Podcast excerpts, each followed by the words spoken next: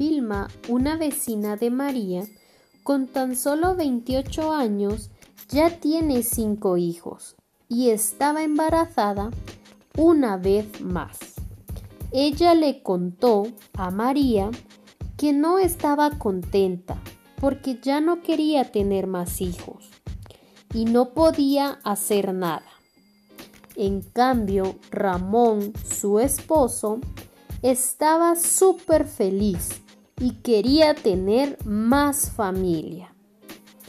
Entonces María le explica que ella como toda mujer tiene derecho a planificar la cantidad de hijos que quería tener, sin que nadie la obligue a tener más o menos hijos de los que ella desea.